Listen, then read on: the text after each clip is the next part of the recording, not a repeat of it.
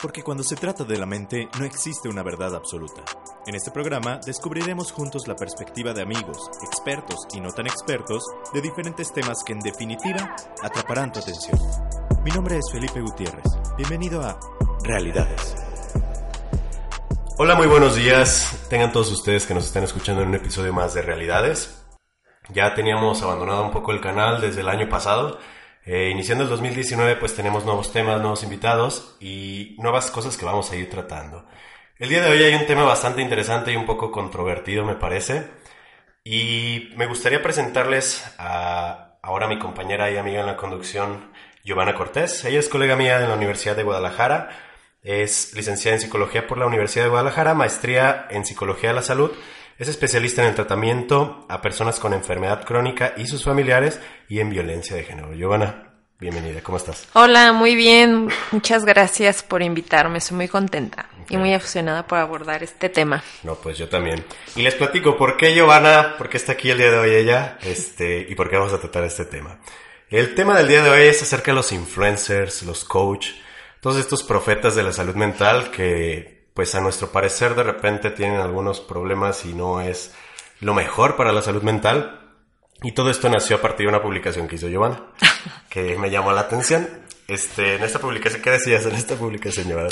bueno, pues en esta publicación hacía una crítica acerca de, pues de todos estos, eh, pues llamados coach o influencers que pues son muy populares en, en redes sociales o en, en los jóvenes y que pretenden dar soluciones pues mágicas o, o rápidas o milagrosas eh, para aplicar a su vida y, y que realmente no tienen, en la mayoría de los casos no tienen ningún fundamento científico y bueno, muchas personas los utilizan para pues guiar o regir su vida y pues muchas veces resulta eh, pues contraproducente. Entonces un poco eh, tenía que ver con, con esto que sucede. Y en este tema existen diferentes matices, vamos a intentar abordarlos todos. Claro, desde la perspectiva de especialistas de la salud mental. Entonces, yo sé que este episodio de repente les puede calar a algunos porque tengo varios contactos que son coach, entonces espero que no se me sientan. Pues les mandamos saludos. Muy bien. Pues para empezar con todo esto, influencers y coach, ¿por qué estos dos, dos términos eh, me interesaba abordar en el capítulo de hoy? Pues más que nada, como dice Giovanna, es algo que está muy en boga actualmente en las redes sociales y más para los jóvenes y no tan jóvenes, también chavorrucos de repente. eh, en términos generales, la estadística marca que las personas que más están en redes sociales y que más siguen este tipo de contenido están entre los 18 y 35 años. Claro que hay algunos que se salen de la norma, pero básicamente son esos, que, que por ahí andamos más o menos todos los escuchas de este programa. Entonces es bastante interesante. Pero hace rato platicábamos, Giovanna y yo, ¿de dónde viene todo esto de los coaches, de los influencers? ¿Tú cuál crees que sea como un precedente? lo primero que salió? Bueno, pues yo creo que no sé qué empezó primero, no sé si fue primero los coach o los influencers, pero yo creo que los influencers pues nacen a partir del, del desarrollo de, y del éxito de las redes sociales, ¿no? Y que, bueno, también pienso que el éxito de las redes sociales eh, tiene o viene en gran medida de esta necesidad que tenemos todos los seres humanos de sentirnos identificados, de sentirnos parte, de esta búsqueda de reconocimiento que generalmente la buscamos en el exterior. Entonces yo creo que estas herramientas mmm, pues vinieron como a embonar justo en esas carencias, en esas necesidades eh, que pues seguramente no estaban siendo atendidas y es por eso que, um, ha tenido tanto impacto. Y ya pues creo que los influencers han tenido mucho ojo para identificar es, esas necesidades y empezarlas a abordar y por lo tanto pues ser muy vendibles o ser muy populares para, para la sociedad. Eh, los coach pues no lo sé, no, no he podido como identificar el, o sea, dónde nacen, eh, pero tal vez tengan un, precedente similar. Este, hablábamos también que seguramente tiene que ver con, pues, con vender esto que, que sea, eh, que no implique tanto esfuerzo, que no implique tanto tiempo, porque es algo que, incluso en la mercadotecnia, ¿no? O sea, todo lo que ofrece soluciones rápidas y milagrosas y sin esfuerzo, pues siempre es, es muy consumible. Entonces, yo creo que un poco tiene que ver con estos dos, dos elementos. Claro, y creo que hay que diferenciar cuando hablemos, por ejemplo, de coach, porque es ya un término muy utilizado, como tú dices, ¿no? Si le pones coach a cualquier cosa se vende más fácil. Y hay coach de ventas, de vida, de fitness, de lo que sea, hay coach. Entonces hay que tener cuidado para diferenciar eso. Hoy nos vamos a enfocar específicamente a los que se autodenominan como coach de vida o cuestiones de salud mental, ¿no? De motivación, de toda esta parte como de, de ayudar a la persona. Y lo pongo entre comillas porque si bien puede que lo hagan, ahorita lo vamos a tratar eso, puede que no. Entonces, eh, pues la búsqueda de un líder, la búsqueda de la influencia ha estado siempre con nosotros desde hace muchísimo tiempo, ¿no? De repente yo escuchaba por ahí una conferencia que decía que Hemos migrado nuestra manera de intentar trascender en el mundo ahora a las redes sociales. Cuando nuestros antepasados de repente pues lo intentaban con pinturas rupestres, con música, con arte, con pinturas, ahora lo que hacemos es querer dejar nuestra huella en este amplio mundo que es el Internet, ¿no? Y eso es lo que buscamos, la trascendencia. Pero ¿qué pasa cuando en esta búsqueda de trascendencia de repente nos podemos perder nosotros mismos?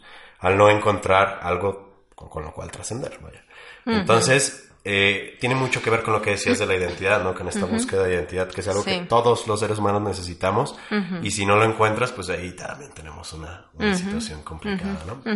Entonces, pues, coach, influencers, ¿qué has visto tú de esto?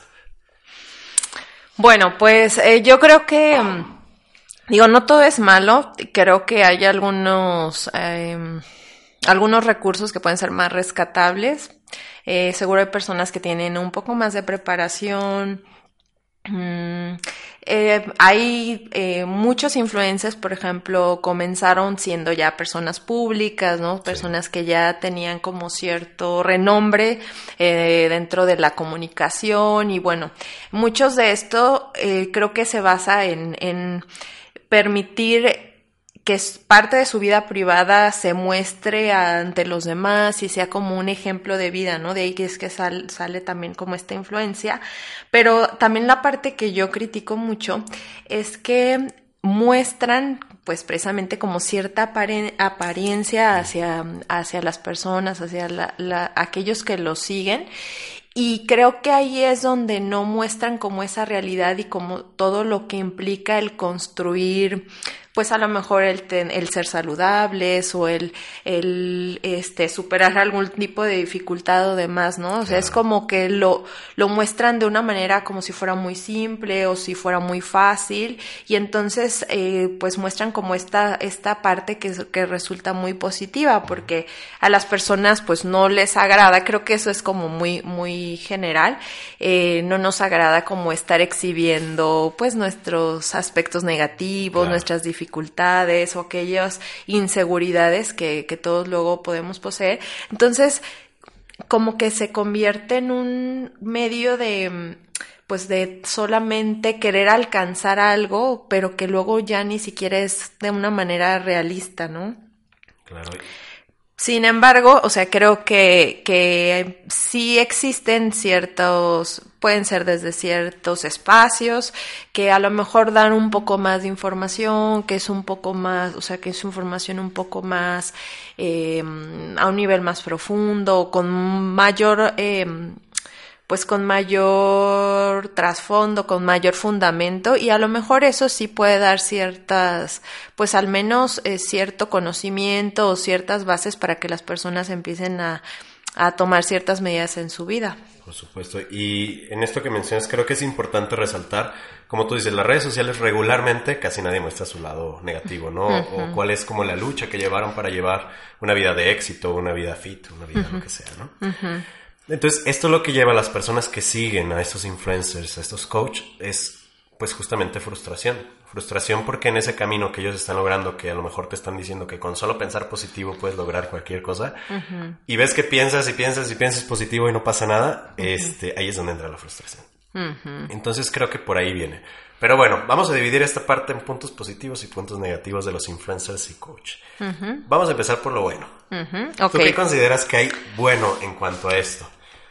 Lo bueno, bueno, creo que eh, muchas veces sí brindan información, Claro. eh, brindan, a veces hay algunos que brindan datos de ciertos profesionales eh, a los cuales las personas pueden acudir. Hay algunos que sí hacen recomendaciones como, o sea, o dejan muy en claro como esto solamente es eh, cierta información, no la utilices como algo rígido en tu vida, pero eh, si te hace sentido, bueno, busca más información o busca profesionales. Este, entonces, Creo que lo bueno es que es información que puede llegar a cualquier tipo de persona sin el, sin tanto esfuerzo o que están como de muy fácil alcance.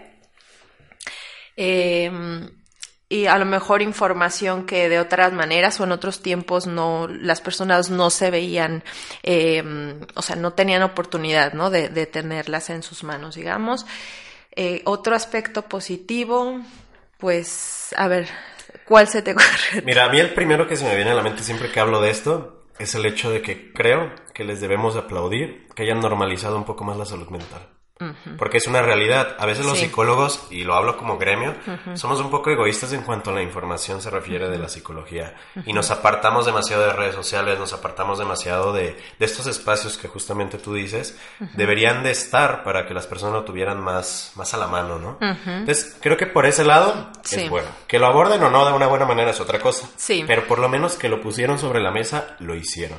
Y se hizo una tendencia, porque hasta hace unos años, la verdad es que ahora la psicología es moda.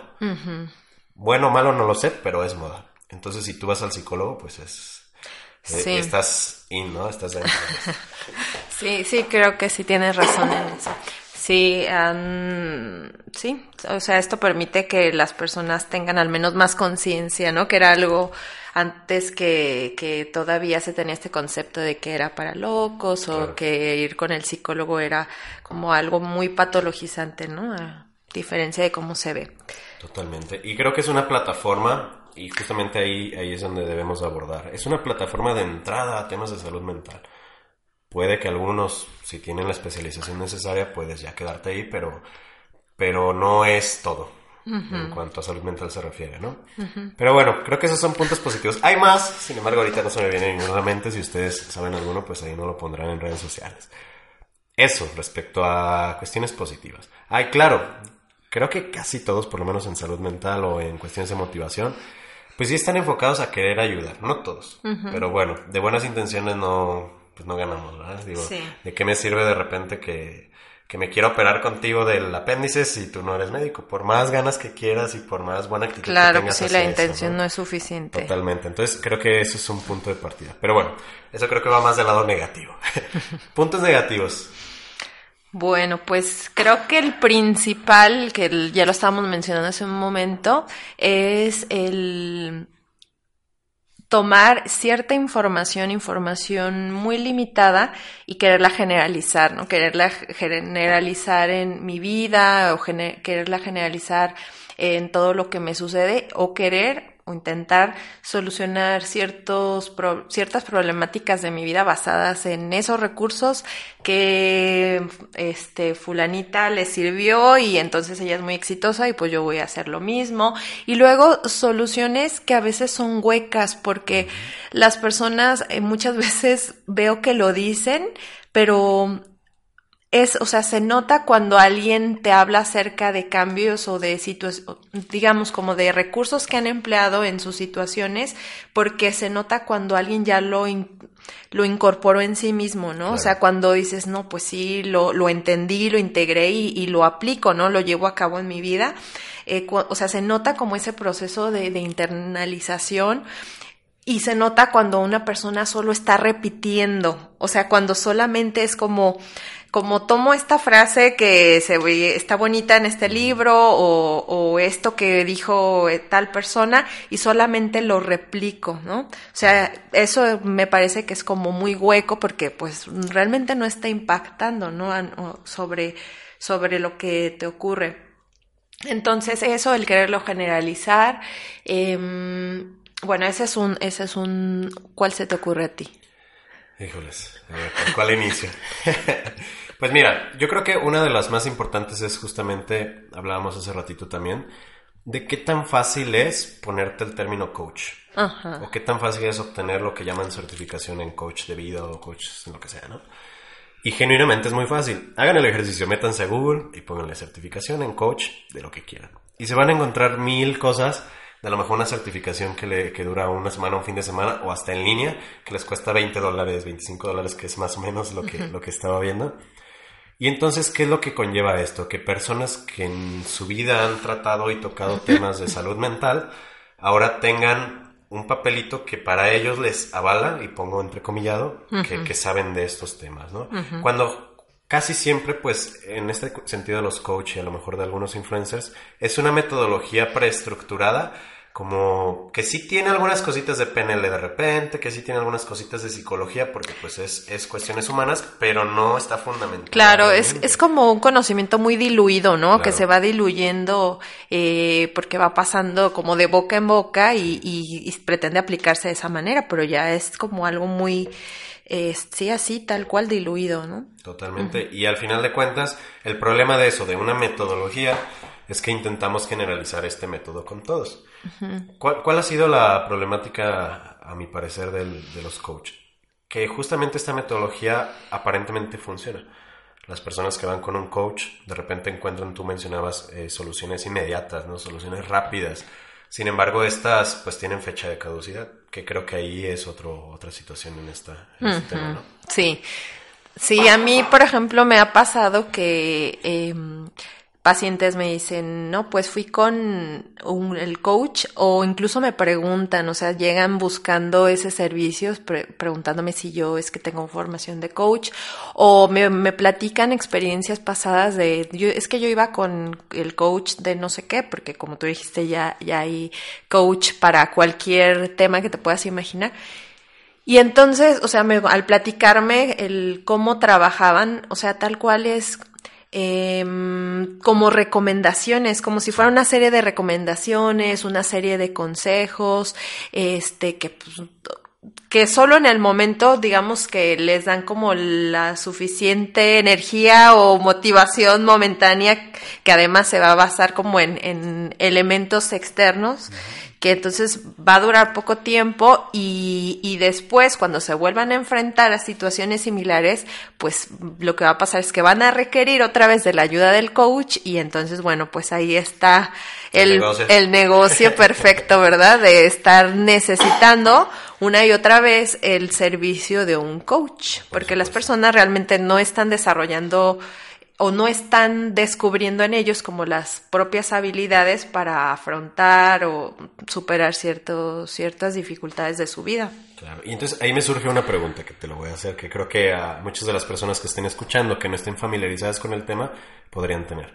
¿Cuál es la diferencia entre un coach y un psicólogo entonces, o un psicoterapeuta? Bueno, pues la diferencia de un psicoterapeuta, pues en primera, pues que estudia una licenciatura en psicología, ¿verdad? Claro. En segundo lugar, que también digo, no cualquier psicólogo puede ser psicoterapeuta.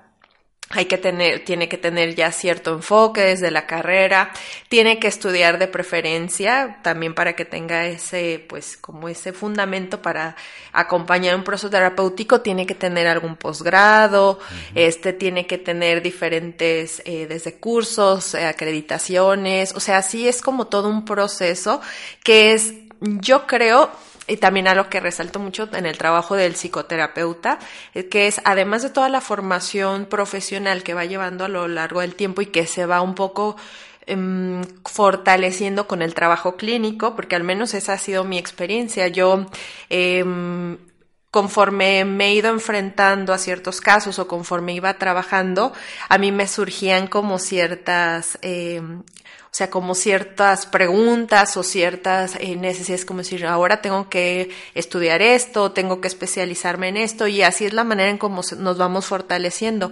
Pero sobre todo es como hacer mucho trabajo interno, ¿no? Claro. Entonces, si no, también venderíamos algo hueco, ¿no? También como repetir eh, teoría, pero es un trabajo constante que tiene que ver con también nosotros llevar nuestro proceso psicoterapéutico y es pues realmente es un es un trabajo que implica tiempo, que que mm, realmente sí le invertimos, ¿no? Para entonces tener todos estos conocimientos y las habilidades para poder eh, trabajar con estas, todas estas necesidades que puede presentar las personas. Y pues en el caso de un coach, pues yo he encontrado casos donde a veces no tienen ni siquiera estudios, o sea, a veces no tienen ningún estudio sobre salud mental, o sea, no son ni profesionales de la salud y entonces estudian un curso que a lo mejor a veces, creo que yo, yo he escuchado algunos que duran que un año, que seis meses, eh, que son como especie de diplomado a lo mejor, no sé, y, y entonces ya, ya están aptos para trabajar con, con personas, este, cualquier tipo de necesidad, cualquier tipo de problemáticas, porque pues para todo, todos aplica lo mismo según, según esto, ¿verdad? Y luego, mmm, hay algunos que sí tienen a lo mejor un poquito más de formación. Yo he encontrado también algunos que estudian carreras totalmente diferentes, pero ya se enfocan en el coach de vida, que es, yo creo que es el más, El más común. más común en el, en el área de la salud mental, ¿no? Sí. Entonces, este, bueno, pues eso, la diferencia es que, que carecen, yo creo, de, de, de como una educación más, eh, pues que más, más formal o, o más integral sobre el ser humano, ¿no? Nomás son cositas como ahí muy aisladas y, y, y entonces ya pretenden pues solucionar y aplicarlas a cualquier tipo de circunstancia. Claro. ¿Tú crees que sirve o no el coaching? Y si sí, ¿para qué? Si no, ¿por qué no? Yo creo que no. yo creo que no sirve. Bueno, yo creo que, bueno, el servir, este, o sea, al definir la palabra servir, pues estaríamos hablando de que me va a ayudar para algo, ¿no? Que me va a ayudar a lo mejor si lo que busco solamente es un consejo porque yo no soy capaz de, mm, de decidir si tengo dos situaciones y entonces el coach me va a ayudar a tomar una decisión, pues a lo mejor sí me sirve, ¿no? Claro. O a lo mejor si en el coach me van a dar cierto reconocimiento y me van a decir cosas positivas y si es lo que yo necesito en ese momento, pues entonces sí me va a servir. Pero eh, si a lo mejor lo que yo necesito es ser capaz de encontrar en mí mi propio reconocimiento, porque el reconocimiento no lo vamos a necesitar en ciertos momentos, es una necesidad que existe pues a lo largo de nuestra vida, o sea, es mucho más efectivo el descubrir maneras de yo de, de, saber cómo yo puedo trabajar en mi propio reconocimiento a pesar de que haya personas que lo validen o lo hagan o no, ¿no? O sea, como el desarrollar esta autonomía. Entonces, yo podría decir que funciona a un nivel muy básico y a un muy corto plazo. Claro. Y dependiendo que sea lo que busquen las personas, ¿no? Pues, bueno, quieres una solución rápida, pero que te va a durar que este un mes, o quieres algo que, que a lo mejor te vas a tardar un poquito más de tiempo, pero que vas a, de verdad va, eh, va a tener un, un, impacto más profundo, va a ser más duradero, o sea, como creo que ahí las personas pueden incluso hasta elegir, ¿no? Qué es lo que están buscando en su propia vida. Claro, y, y creo que, digo, a mí me ha tocado atender en la parte clínica personas que vienen de coach, de... Uh -huh de cursos de superación personal, de libros de autoayuda, uh -huh. porque eso era el coach de antes. Sí. Los uh -huh. libros de autoayuda que tiene mucho que ver con todo esto. Este, y de repente te puedo decir que es funcional, como tú dices, hasta cierto sentido, ¿no? Como Ajá. para entrar a esos temas. Pero creo que ahí radica la diferencia, justamente en lo que tú decías, en un autorreconocimiento. Porque cuando tú estás buscando esta parte de, de crecer a nivel personal o, o superar alguna situación, no lo vas a encontrar en fórmulas generalizadas, que es lo que te dan los coaches, que es lo que te dan los libros de autoayuda. Uh -huh. Es la experiencia de alguien que vivió por algo, vivió algo y te está narrando qué es lo que tuvo que hacer para salir. Uh -huh. No necesariamente te va a servir y muy probablemente no te va a servir hacia el pie de la letra, porque uh -huh. es una situación totalmente diferente. Y en la psicoterapia justamente lo que trabajamos como terapeutas es eso, ¿no? Ver la situación en específico y proporcionar herramientas muy puntuales para la persona, para el momento, para el contexto de, de, de eso, okay. este, para que puedas salir tú. Y eso es lo importante. Uh -huh. También lo mencionábamos hace rato, que tú tengas las herramientas para que en un futuro no tengas que regresar conmigo. Uh -huh. Puede que regreses por otra situación, pero para eso tú ya agarraste tu mochila y la llenaste de cosas uh -huh. y cuando pasa algo sacas algo de esa mochila, ¿no? Sí, también mira, algo eh, que diferencia, que tiene que ver con el tiempo de tratamiento. Eh, una vez eh, hubo un caso de una, una persona que fue a un, supongo que es algo muy similar como tipo cursos de coach, pero los denominan como de inteligencia emocional, ¿no? Que son por niveles. Sí, ajá, son niveles, claro. Pero entonces, eh, como yo, lo, lo, que yo he conocido, lo que yo he escuchado, es que estos niveles son de uno o dos días, o sí. sea, en los cuales lo que pasa es que confrontan de manera muy agresiva a, a las personas, obviamente pues eh, están, entran como en un proceso de, de, catarsis y sacan pues un montón de emociones que tenían ahí, que tenían reprimidas durante mucho tiempo, pero ya, hasta ahí queda, ¿no? Sí. Entonces, eso yo creo que nos pasa a todos, que cuando estamos a lo mejor conteniendo emoción durante un periodo largo de tiempo y luego de repente las derramamos todas y, no sé, nos soltamos a llorar, pues siempre hay una sensación como de alivio, ¿no? O sea, como de, de desahogo. Eh, pero ya, ¿no? O sea, eso no, no está, no está reparando nada, no está resignificando nada, no, o sea, eso no está dando un cambio, solamente es como, tal cual como si vomitaras todo, pues todo el cochambre que traías acumulado durante tanto tiempo. Entonces, en ese fue un caso, ya me ha tocado ver eh, otros, donde entonces fue a este curso y pues efectivamente así fue, es la, eh, fue como el procedimiento que llevan a cabo.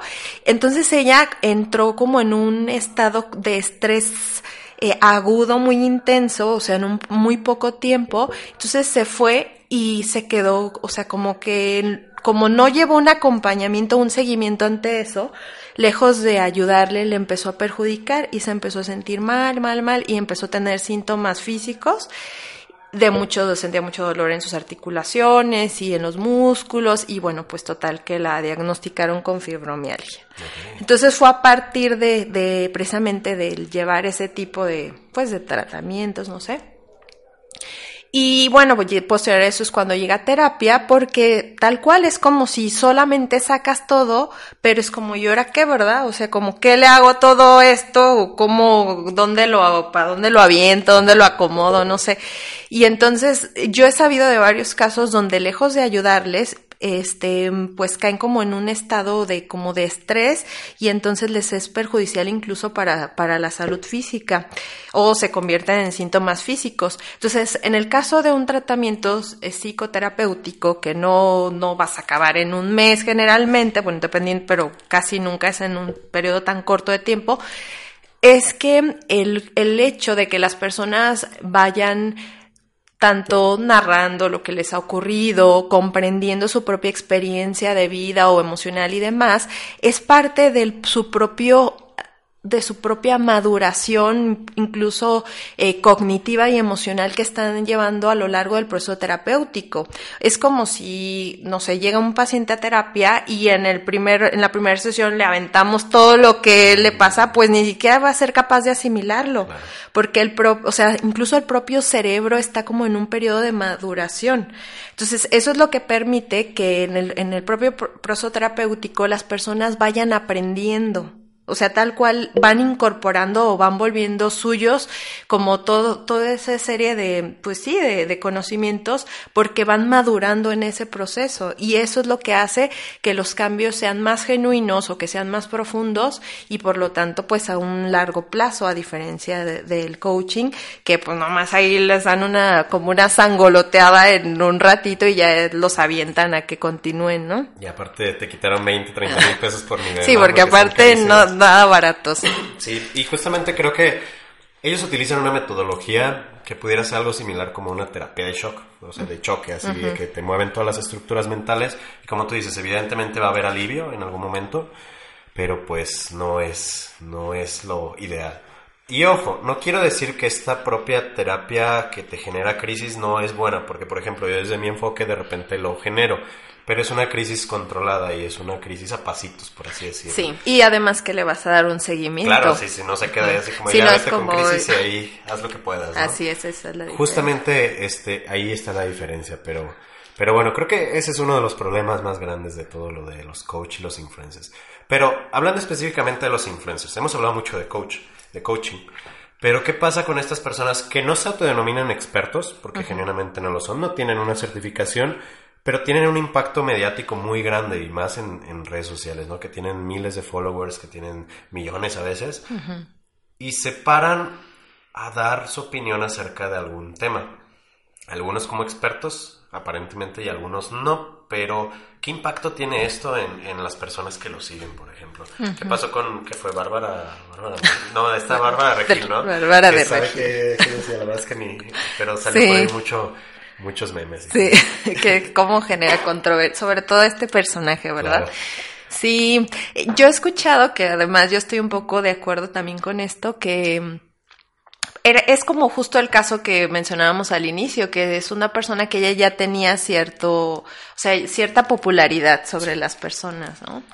Eh, y creo que esto también influye, o sea, también permite que, que sea más fácil llegar solamente a través ya de estas, de estas nuevas eh, redes o estos nuevos instrumentos.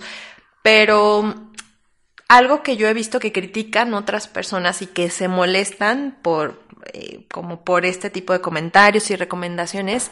Por ejemplo, lo he visto en el caso de los nutriólogos, ¿no? Que, que se molestan porque ella pues hace recomendaciones y da este consejos o nutrimentales cuando pues sí, ella seguramente, porque además sí, sí se ve bastante saludable, pero, seguramente ella los lleva a cabo en su vida, pero sí, o sea, ha visto cómo los nutriólogos sobre todo este, se, se quejan porque dicen, es que ella cómo se atreve y por qué la gente le hace más caso a ella y entonces digamos que también lo que se quejan es como si les quitara el trabajo, ¿no? Porque entonces, entonces las personas ya no tienen que pagar al nutriólogo porque pues solamente se suscriben al, al canal de Bárbara de Regil y ella les va a dar las recetas y les va a dar los tips y los consejos, eh, pero también pues es importante ver como toda, o sea, como el contexto de esa persona y el contexto de la mayoría de las personas, ¿no? O sea, desde el contexto social y, o socioeconómico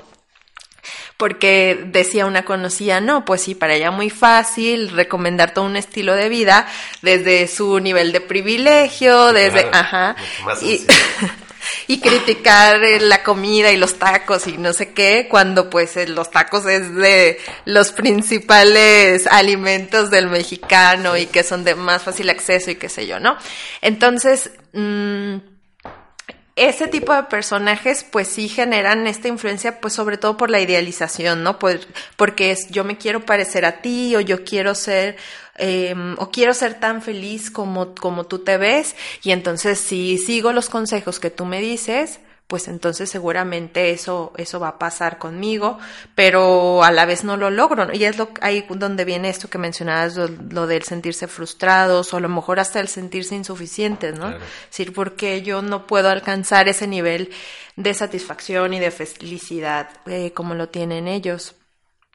Pero, eh, no sé, no sé ahí qué, qué es antes, si son las mismas personas que o sea, creo que también lo que hace que con mayor facilidad tomemos estos ejemplos o estos ideales de vida, creo que tiene que ver con que nosotros mismos tenemos esta ausencia de, de saber quiénes somos o de saber qué nos hace felices o, o, o saber que, que, sí somos lo suficiente, ¿no? O sea, como creo que esas carencias ya existían y precisamente lograron que, que embonaran con ese tipo de, de recursos. Claro, totalmente. Y hay que entender algo que, que es muy cierto, es muy obvio, pero aparentemente no para todos lo es, que es el hecho de que en redes sociales este fenómeno de los influencers, en las diferentes plataformas que ahorita, hoy por hoy 2020, la más, no conocida, pero la más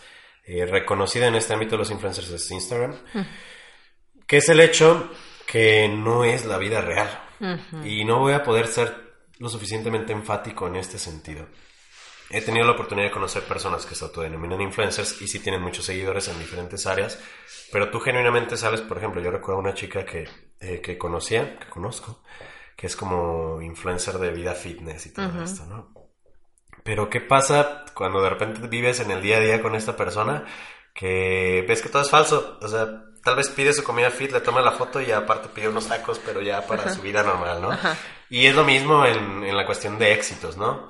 Entonces, ni lo vamos a ver, ni podemos esperar, ni, ni pensar que en algún momento todos van a ser reales, porque no va a ser así, pero sí Claro. entra nuestra responsabilidad de saber que eso no es la realidad. Que sí está muy bonito y está padre, pero no es la realidad. Claro, además, si lo piensas, eh, todas estas personas que, que viven de su imagen tal cual, porque es de lo que viven, o sea, que todo, todo debe de girar a- en torno a esto. Claro. Entonces, imagínate qué tipo de carencias tienen estas personas donde todo su valía personal o su identidad proviene de una imagen. Entonces, os- yo es lo que cuestiono, ¿no? O sea, realmente sí son felices, realmente sí se sienten reconocidos, porque una persona que, que todo el tiempo requiere como es- este aplauso de los demás, pues también es lo que decíamos hace ratito, significa que es incapaz de obtener su propio reconocimiento. Entonces es una persona que también debe tener mucho conflicto con la crítica, con el cómo es visto y demás, ¿no? Entonces, yo no creo, o sea, porque además no me parece ni siquiera congruente, que, que detrás como de ese aparador que se muestra en redes, pues realmente tengan una vida satisfactoria y una vida feliz o una vida, este, plena como ellos lo quieren aparentar, porque no embona con, con, con precisamente con lo que ellos están vendiendo. Sí. Yo creo que puede ser que sí, puede ser que no. En su mayoría estoy totalmente de acuerdo contigo. Sin embargo, sí creo que hay personas que han visto esto de, del ser influencer como un negocio como tal y lo llevan a ese nivel, o sea, como negocio y lo viven como tal. Y aparte viven su vida con sus carencias, con sus fortalezas, de una manera saludable, porque sí hay personas que lo hacen. El problema es que la mayoría no, y estoy de acuerdísimo contigo. Creo que sí, la mayoría, pues ahí se están reflejando justamente estas carencias que puede haber en las diferentes áreas, ¿no? Pero sí hay algunos que no.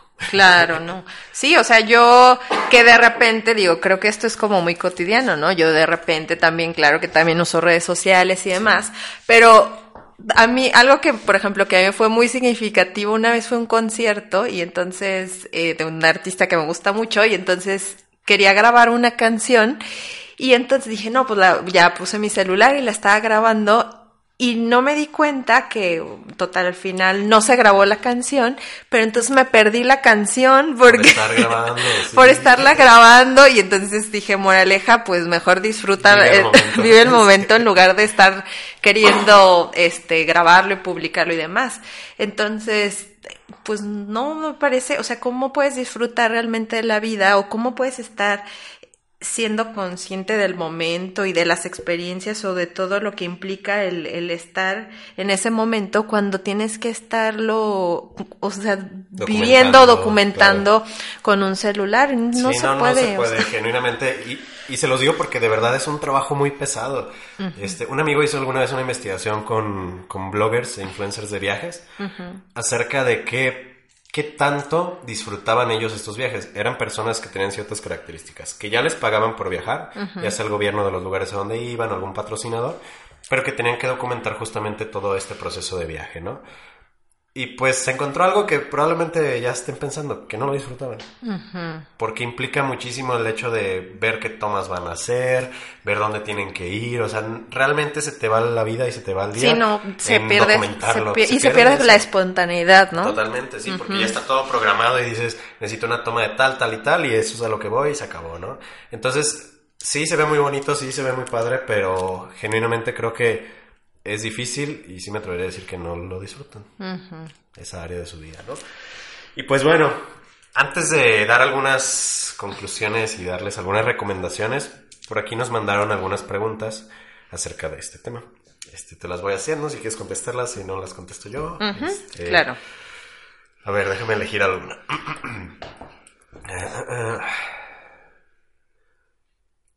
ok, ahí te va. ¿Qué sucede con las personas que se atribuyen un problema de salud mental y lo presumen en redes sociales? Esta normalización tal vez de la depresión, la bipolaridad, sí. todo esto. ¿Qué sucede con esto? Ay, híjole, pues, ¿qué sucede? Que, que luego, bueno, de entrada creo que el hecho de que las personas tiendan a autopatologizarse, ¿no? A veces hasta situaciones que son muy naturales, ¿no? Y, y que además luego quieran emplear ciertos tratamientos eh, que son ad hoc para, para ciertos diagnósticos o demás. Sí, algo súper común que dicen las personas cuando experimentan diferentes cambios de ánimo. que pues es parte de la naturaleza humana. Entonces, es que yo creo que soy bipolar, ¿no? O es que esta, o, se lo adjudican a otro, ¿no? Es que esta persona debe ser bipolar porque en un momento está molesto, luego después está triste.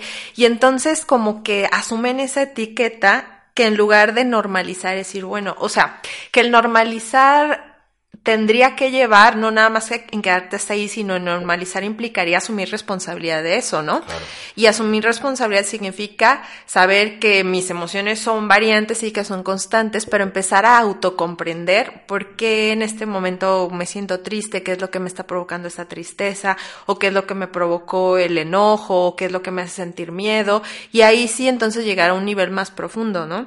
Entonces, creo que es, es, justo lo opuesto a solamente autodenominarte, porque a veces eso justo les lleva solo a la victimización y a que no, a que no generen ningún cambio o que no se responsabilicen de, de nada.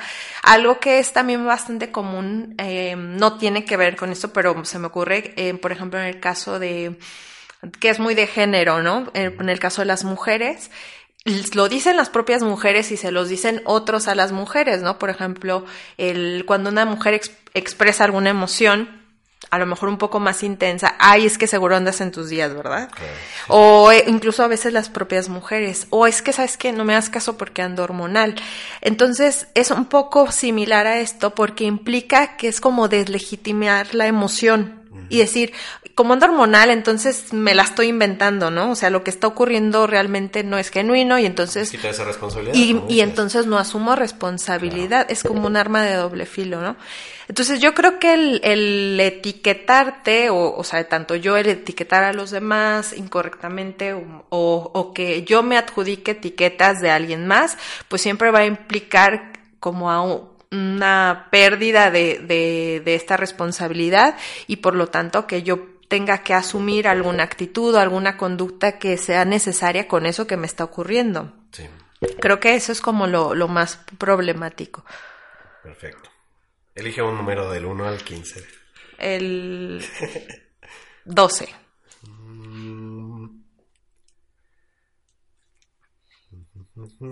¿Los influencers son responsables de la perspectiva de la mayoría de la comunidad que los consulta? Son responsables. Yo creo que sí. Yo creo que el hecho de que sepas que estás en un medio o sea, que personas te van a escuchar, yo creo que eres responsable. El otro día justo un amigo me decía, pues es culpa de la gente que lo sigue, ¿no? O sea, como ellos, como diciendo, ellos son inocentes, la culpa es de los que lo siguen. Yo creo que es una responsabilidad mutua. Claro. Yo creo que si tú, incluso nosotros, ¿no? O sea, yo como profesional de la salud, claro que soy responsable de lo, o sea, tengo cierto grado de responsabilidad sobre las personas con las que trabajo, con lo que digo, con lo que informo, claro, o sea, no es como responsabilidad del que del que paga por mi servicio. Yo tengo cierto grado de responsabilidad y el que consume lo que yo vendo tiene otro grado de responsabilidad. Entonces creo que lo mismo pasa con, con los influencers. Ellos en el momento en el que están emitiendo o recomendando o demás, ya tienen que reconocer que son responsables de eso. Pero creo que la sociedad en general también es responsable de ser a lo mejor un poco más críticos, de ser, eh, de cuestionar un poco más, de no dejarse guiar nada más con, eh, con las recetas o cualquier tipo de información, o sea, de, de no buscar más allá de lo que otros les está proporcionando. Yo creo que es un 50-50. Totalmente. Y creo que esa es una de las situaciones que debemos de observar, que surgió a partir de esta explosión mediática en la cual tú no formas parte de un medio específico. ¿A qué me refiero? Por ejemplo, antes los influencers, entre comillas, eran las personas que estaban en televisión, en radio, y eran parte de una empresa. Esta empresa tenía una responsabilidad social y tenía como ciertos lineamientos de qué sí decir, qué no decir, de dónde sacar como sus fundamentos. Ahora no estas personas, o bueno, la mayoría, no están afiliadas a ninguna institución o ningún espacio que medio regule la opinión que van a generar. Y por un lado eso es bueno, ¿no? Al final de cuentas, pues es una libre expresión en todo el sentido de la palabra. Pero, pues, también es peligroso. Claro, la libertad siempre implica responsabilidades, siempre. Totalmente. Entonces, muy bien. Otra pregunta y nos vamos ya a las recomendaciones finales. Bueno, dos preguntas. ¿Cómo sé que las redes me están afectando en lugar de ayudarme? Mm. Buena pregunta. ¿Cómo sé? Bueno, creo que si noto que... Si noto que dependo de ellas, pues creo que no me están ayudando, ¿verdad? Porque creo que no, no nunca debemos de sentir que dependemos de algo externo para, para encontrar bienestar. Entonces, si siento que, que mi bienestar depende del consejo de fulanita, de el programa de no sé quién, pues significa que a lo mejor no, no me está ayudando del todo. Eh, o también creo que otra medida, aunque creo que es difícil también de, de mm, escucharla, es pues el identificar si a pesar de que escucho tal programa o le hago o ya seguí todos los tips, o sea, ya seguí todas las recomendaciones y sigo en donde mismo, pues significa que no es suficiente, ¿verdad? Que tengo que buscar otro tipo de medidas, otro tipo de trabajo que me que precisamente me ayude a encontrar soluciones más efectivas. Totalmente. Muy bien. Y una última pregunta. Mm, ok. La psicología en redes, bueno, esto hablamos un poquito, pero la psicología en redes es una moda o un medio para informar sobre temas que en verdad son importantes tener a nuestro alcance. ¿Una moda o un medio? Pues yo creo que ambas. yo creo que sí se ha convertido en un medio, eh, un medio para que las personas, un poco para que se desmitifique la, la, psicología como se concebía eh, anteriormente una moda a lo mejor, pues porque forma parte de todas estas tendencias, ¿no? De, de las redes sociales. Y creo que a lo mejor lo que ha pasado es que la, la psicología ha tenido que adaptarse, adaptarse a, a, la nueva manera de vivir, a la nueva manera en cómo funciona la sociedad y pues que igual en el futuro cuando surja otro otro tipo de moda pues tendrá que adaptarse esa también no porque es no se puede quedar estática. Yo yo creo que va en función de cómo va evolucionando la propia sociedad. Totalmente. Muy bien Giovanna. ¿Qué les podemos dar entonces a partir de todos estos temas de recomendaciones a los que nos están escuchando, sean generadores o consumidores de contenido en redes sociales? ¿Qué crees que les puede ayudar? Pues yo creo, yo les recomiendo que sí escuchen, o sea, que sigan eh, escuchando estos eh, programas, pero que lo hagan con una visión más crítica, que sean, eh, que traten un poco de cuestionarse más a sí mismos, eh, que no se queden nada más con eso, con ese recurso no es suficiente. Eh, si así fuera, entonces ya nadie tendríamos ningún, o sea, las personas no tendrían ningún tipo de problema, o ya la sociedad sería totalmente saludable y pues sabemos que no lo es.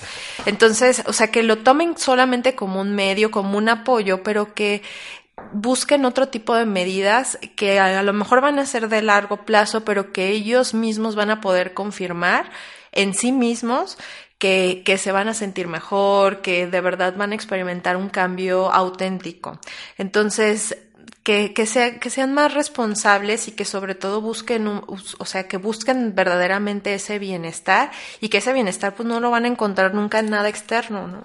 Entonces, seguramente lo van a encontrar en la medida en que hagan cambios reales en sus actitudes, en sus relaciones y pues por lo tanto en su vida. Entonces que acudan con el psicólogo, siempre les hago la recomendación, que también no vayan con cualquier psicólogo, que eh, que se aseguren de que los psicólogos con, las, con los que acudan sean personas preparadas, que estén, eh, o sea, que sí lleven todo un proceso que les permita darles un tratamiento adecuado y un tratamiento este, preciso a, sus necesidades. Totalmente. Entonces, pues creo que nos quedamos con esta palabra también de, de responsabilizar a nosotros y a la otra persona, la responsabilidad compartida nosotros como consumidores, en el sentido como tú dices, ¿no? Una visión más crítica, es saber que al final de cuentas los seres humanos siempre vamos a buscar pertenecer, ser parte de una comunidad.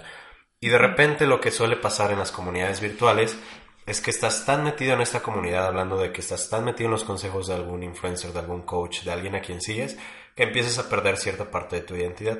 Y hay que tener mucho cuidado con eso, porque al final de cuentas, por eso después te vas a sentir como perdido. No sabes ni quién eres, ni dónde vas, ni ¿Qué pasa con tu vida, no? Eso por un lado. Y por el otro, yo haría una invitación también a los profesionales de la salud de cualquier área, sean nutriólogos, médicos, psicólogos, psiquiatras, lo que sea, que nos aventemos al ruedo a las redes sociales. Porque pues así nos están comiendo el mandado, es la verdad. Porque hemos metido, nos hemos metido la idea que son malas. Y sí es cierto, o sea, muchos aspectos de las redes son, son negativas, pero creo que hay muchísimos que son positivos que no hemos explotado al 100. Y debemos de incorporarlos a todo, inclusive a los procesos de tratamiento, inclusive a, a poner más información ahí afuera, que no sea tan técnica, que sea más asimilable para las personas, que no sea tan complicado para los demás entenderlo. Este, y creo que es una responsabilidad que tenemos nosotros como, como profesionales de la salud. Entonces, pues una responsabilidad compartida. No le estamos diciendo que dejen de seguir a todos en Instagram o en YouTube o en Facebook, pero pues sí fíjense muy bien qué es lo que están agarrando de esas personas. Pues bien, muchísimas gracias, Giovanna. Un placer tenerte aquí el día de hoy. ¿Dónde te pueden encontrar? Gracias. tus redes. Gracias también por, por, invitarme. Pues me pueden encontrar en mi página, que es en Instagram, es eh, Salud Emocional 12. Eh, pues ahí eh, pueden encontrar cierta información o cierto, ciertos elementos que les pueden ayudar. ya dijimos, ¿verdad? Muy superficialmente, pero al menos son como ciertos recursos. Y en Facebook es salud, psicología integral y salud emocional. Perfecto, muchísimas gracias. De igual manera en la descripción de este audio les dejamos todos los enlaces y recuerden visitarnos en la página realidadespodcast.com. Ahí van a encontrar más episodios. Si te gustó, te ayudó este, este episodio, compártelo por favor para que lleguemos a más y más personas. Muchísimas gracias, que tengas un excelente día.